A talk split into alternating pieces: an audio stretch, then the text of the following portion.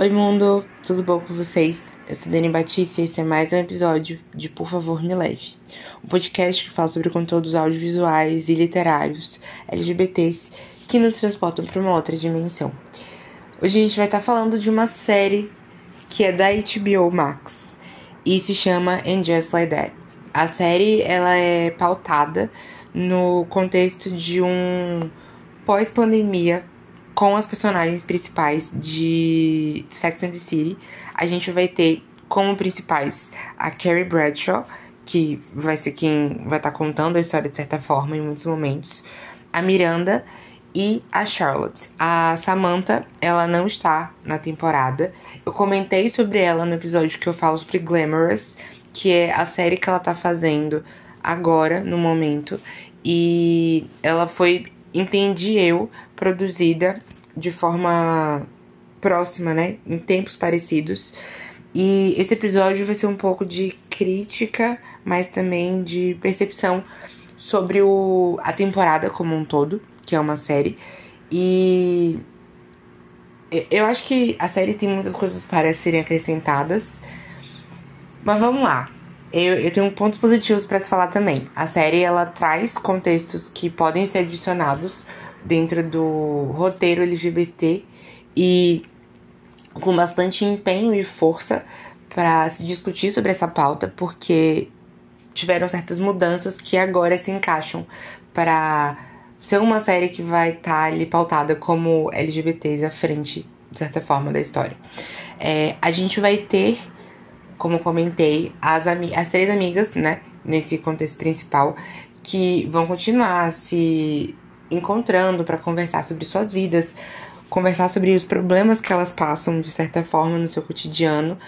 E além disso, a gente vai ter a adição de mais algumas pessoas que vão estar tá ali nesse contexto aparecendo de forma contínua nos episódios.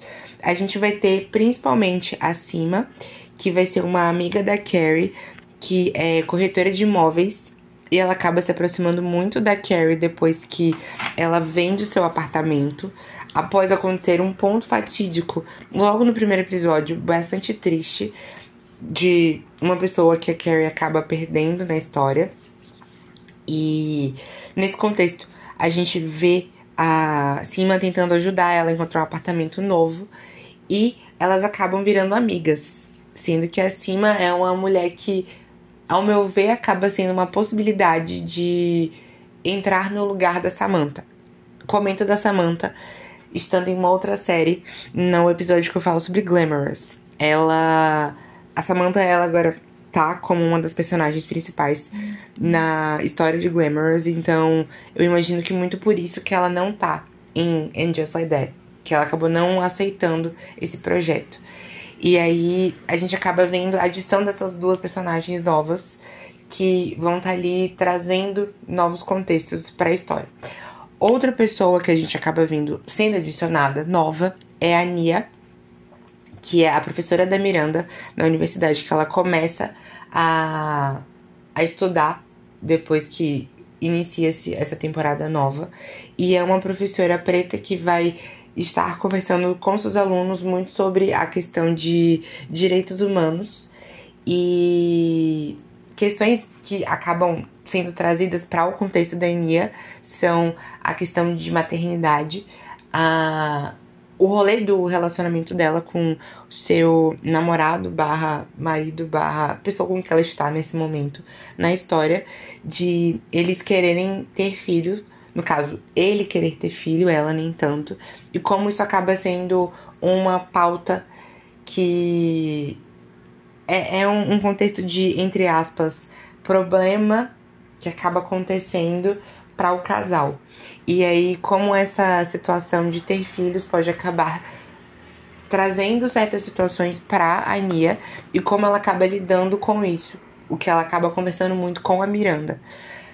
Outra pessoa que a gente acaba vendo também nessa história vai ser a Lisa, que eu, se eu não me engano, o nome dela é Lisa. Ela é uma amiga da Charlotte que vai ser mãe de duas crianças na mesma escola que a Charlotte pôs é, as duas pessoas que ela pôs no mundo. Que uma delas acaba sendo a pessoa não binária E a gente vê esse quesito de transição acontecendo, que é um dos núcleos de discussão quanto diversidade de gênero que acaba acontecendo na história, de identidade de gênero.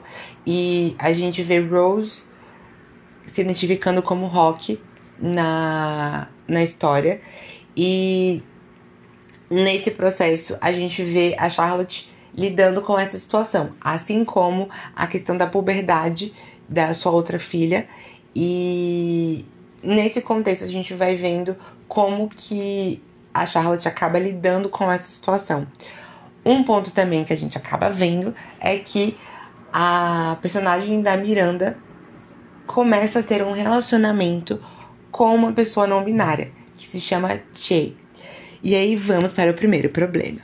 O primeiro problema que eu acabei vendo na série é que quando a gente vê quanto telespectadores brasileiros que estão assistindo a série, a gente não vai muitas das vezes, não é todo mundo, mas muita gente não vai conseguir entender o que está sendo falado em inglês. Vai precisar da legenda para poder entender a história. E não necessariamente vai querer ver dublado, porque tem muita gente que prefere ver legendado.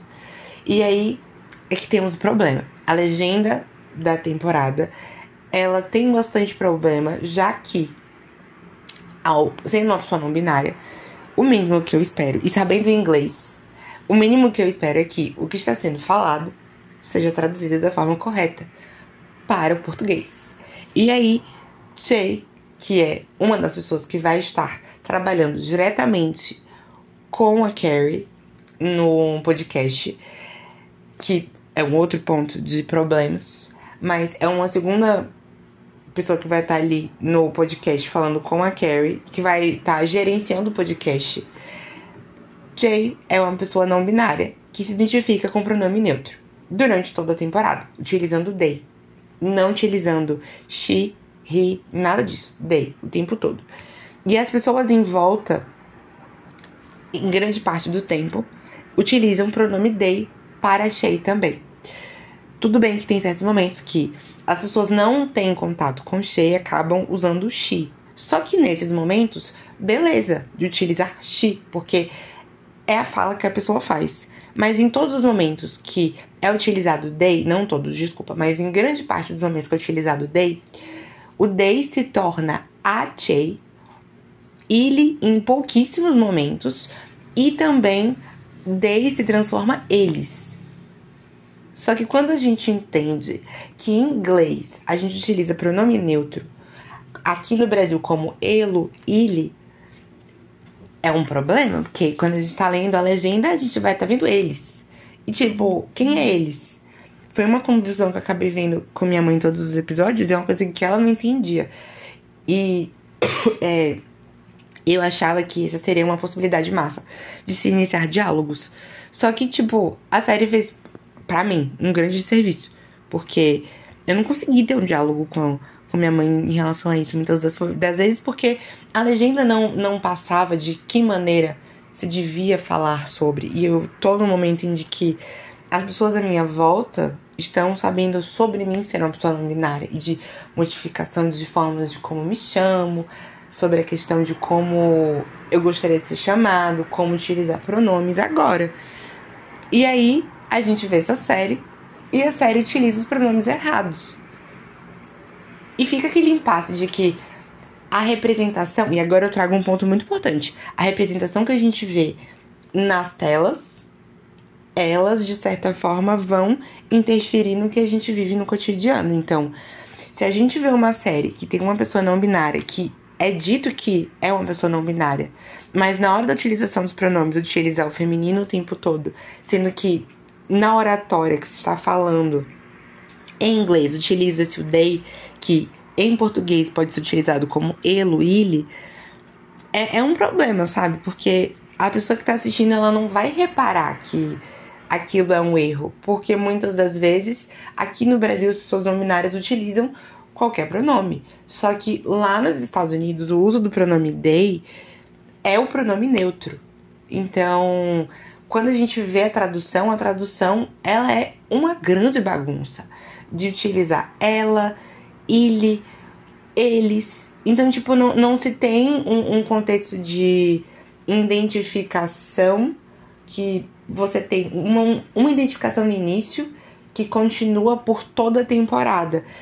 Passa-se como se a pessoa que estivesse fazendo a, a legenda ela não tivesse tido essa, esse cuidado de entender sobre a comunidade e que ela não sabia muitas das vezes o que estava sendo falado ali. E também não é só nesses momentos, tá? Porque teve, por exemplo, uma situação de mansplaining que a Charlotte faz e que a Charlotte tá lá super falando pro marido que o marido tá fazendo mansplaining. E tipo, a palavra que é utilizada lá não tem nada a ver com a situação. É como se ele tivesse relativizando o processo que ela tá falando e gerando uma grande situação, mas sem utilizar a palavra de fato que poderia tá sendo mais fácil de se entender sobre o termo. E aí esses pontos, e aí eu vou para um ponto que é trazido em seguida. Esses pontos que são trazidos na série como questões de tentar entrar em contato com o que a gente vê hoje como diversidade de gênero, de sexualidade e tudo mais, acaba se tornando um pouco forçado, porque são tantas coisas acontecendo e feitas de forma errada, de certa forma, quando, por exemplo, alguém daqui do Brasil assiste como pessoa não binária e vê esses erros, como é que eu vou, tipo, sair indicando assim, nossa, e ver que é incrível? Eu não vou ter essa, essa tranquilidade de chegar para falar pra pessoa, nossa, assiste que é muito legal. Você vai se sentir uma pessoa super, assim, que, tipo, tá sendo representada ali pela pessoa que é não binária na série. Não, não vai rolar isso.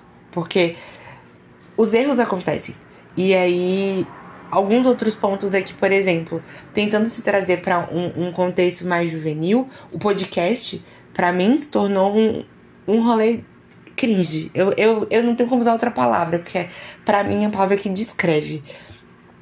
Tiveram tantos momentos que eu assistia e me dava um, um, um, angústia por dentro, um asco por dentro de tipo tapar meus olhos e, e ficar fazendo um lá, lá, lá, lá, lá, pra poder não ver o que tava acontecendo que eu fiquei, gente, o que, que eu tô assistindo?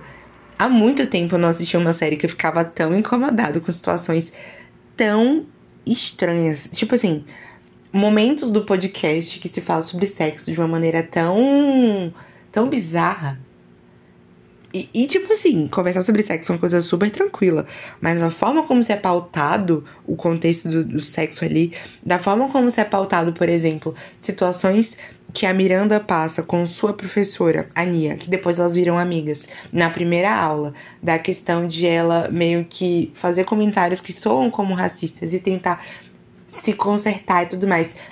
De primeiro ponto, dá-se a entender que é uma forma da gente aprender como conversar com esse tipo de situação se a gente não tem contato, já que se mostra que a Miranda ela não tem esse tipo de convívio para aprender essas conversas.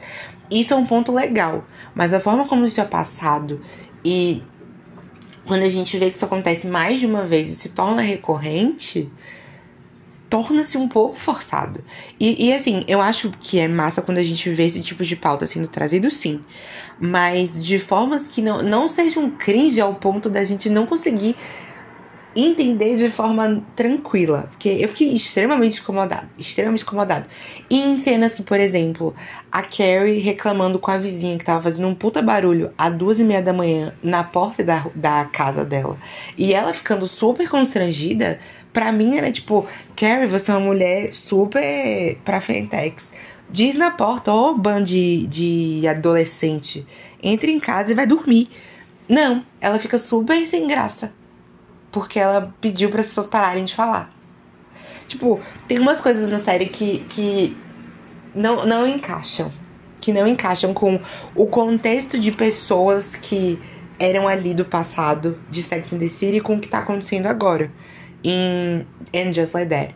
E são esses pontos que eu acabo achando que acabam se perdendo porque são discussões que acabam se tornando muito forçadas. E são discussões que, que são necessárias mas, tipo, tendo-se o cuidado de como fazer essa discussão. Porque, por exemplo, eu achei incrível as mães que estão ali fazendo uma reunião, por exemplo, com a Charlotte, que descobrem que Rose agora vai utilizar como nome Rock, e aí falam: nossa, que legal que Rock foi super bem aceite na família e tudo mais. E aí vem a questão de tipo como Charlotte e o marido tratam isso. Foi, um, contexto assim de tipo, primeiro super negação, aí do nada mudam de ideia. E, tipo, é legal ver que, que a Charlotte foi uma mãe extremamente acolhedora nesse processo. Mas, mas é tudo muito rápido, sabe? E, e é um rápido que, para mim, é meu sonho de princesa, que as coisas aconteçam. Mas sonho rápido, tão rápido que se tornou um negócio meio que falso, sabe? E, e a construção do diálogo aconteceu, mas eu acho que poderia ter sido mais profundo do que aconteceu de fato na história. E, e são esses pontos, foram várias situações acontecendo que no final muita coisa aconteceu e ficou uns pontos assim meio que sobrecarregados. Outra coisa, a relação que acontece de Shay com Miranda é um outro ponto. Miranda não tem um, um, formato de personalidade que ela vai meio que abandonar tudo por amor. Pelo menos não se passa isso com o passar das histórias. E aí, quando ela chega em Just Like That, conhece Shay e, e meio que sua vida é transformada depois de uma foda na cozinha da Carrie. Tipo, é como se tipo uma chave mudasse a cabeça dela e tudo bem que isso aconteça, mas eu acho que é muito da forma como isso é construído no passado da história. E o que eu quero dizer no, no geral é que a história é legal porque, por exemplo, pessoas da geração da minha mãe vão conseguir entrar em contato com assuntos como sexualidade e autodescoberta, estando já nos seus 40, 50, 60 anos, e a aceitação disso. Questões como sexualidade, gênero, que a gente vai estar falando sobre identidade de gênero. Pessoas trans, por exemplo, trazendo uma rabina trans. E hoje isso é muito legal no, no contexto judaico. Só que a forma como essas coisas foram trazidas em certos pontos acabam meio que dificultando o processo de discussão.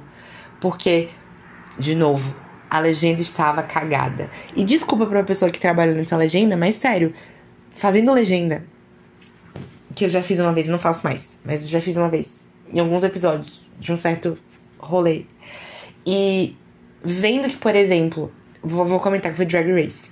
Em Drag Race, no momento que o painel de jurados estão lá fazendo piadas, por exemplo, com relação às candidatas, piada não delas, tá? Mas de como elas estão vestidas, fazendo toques de, de tipo, piadas para poder deixar o clima leve e tal. Essas piadas têm contextos nos Estados Unidos que aqui no Brasil não tem. Então a gente precisava encontrar piadas que são daqui do Brasil que se encaixassem no mesmo sentido. Isso é muito mais difícil do que você pegar e traduzir, tipo, ipsiliter o que está escrito na série. E, e, eu falo isso, sério, como um contexto de. Tentem melhorar na próxima temporada, que, que já aconteceu a segunda, mas se tiver uma terceira, porque, como uma pessoa que, que quer se ver representada ali, é horrível quando a gente acaba vendo que a história ela tá pautando a, a vivência da, da pessoa que tá ali sendo trazida de forma errada. E, e, não pela essência da pessoa, mas pelos pronomes que estão sendo utilizados. E eu falo isso, por exemplo, Netflix tem algumas séries que tem pessoas não binárias que tem se explicando o uso do pronome, tem se utilizando o pronome correto lá no, no contexto da legenda. E, e, a legenda é toda feita de forma correta, mudando, por exemplo, palavras que aqui no Brasil são utilizadas com gênero, como masculino e feminino, elas são modificadas para o contexto de gênero neutro.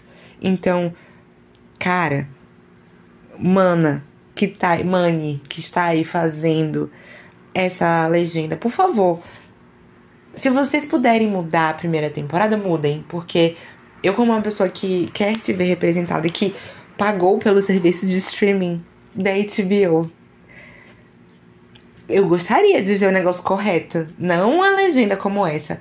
E eu não vou chamar de legenda ruim porca, como se tinha no passado em alguns filmes, porque não é porca, ela é, é ela é necessária de mudanças apenas. Tem muita legenda ruim aí acontecendo, mas essa legenda é muito, muito, muito boa porque estamos em HBO e vocês podem melhorar.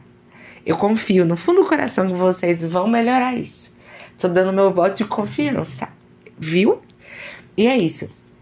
Em Just Like That, eu acho que acaba se pesando alguns contextos de discussões de gênero, diversidade e sexualidade. E eu acho que esses pontos acabam sendo um divisor de águas para quem assistiu a primeira temporada e acaba vindo para essa nova. Eu acho que a gente vê uma mudança de 360 acontecendo e eu acho legal. Só que esse legal vem com ressalvas. Vão assistir, porque Sex and the City era legal na época. Tem seus problemas? Tem. Eu tava assistindo Disclosure e um dos pontos que eu acabei vendo é que, por exemplo, a Samantha usa o a fala trainee, que seria traveco em português. E para a época não era tão problemático, porque isso era visto como um contexto comum. E hoje a gente tem o um entendimento que esse tipo de fala não se deve ser utilizado. Que bom que na temporada que a gente vê agora, esse tipo de coisa não vai acontecer. E a gente vê pessoas trans sendo retratadas. Mas que essas pessoas trans sejam retratadas aqui no Brasil com a legenda da forma correta. E aí eu falo trans no contexto de não binárias. Porque é esse o contexto de que se vamos ver representatividade, que essa representatividade seja feita com cuidado devido. E é isso. É, é, é, o que eu peço, assim. E é legal de ver que, por exemplo, a Samantha sai e aí tentam colocar o Stanford.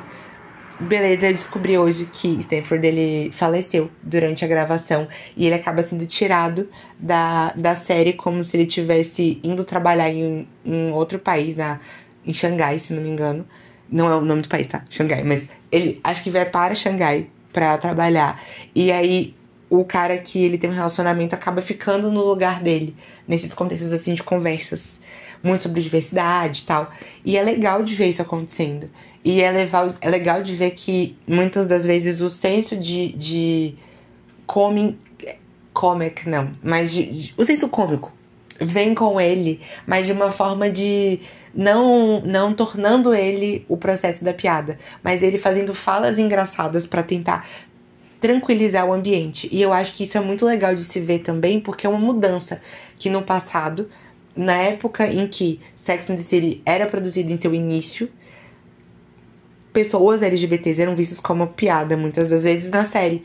E agora a gente vê que ele é uma pessoa que traz leveza na conversa, não que ele é a piada da conversa. Eu acho que isso é um ponto legal também de mudança que a gente vê quanto ao seu cast.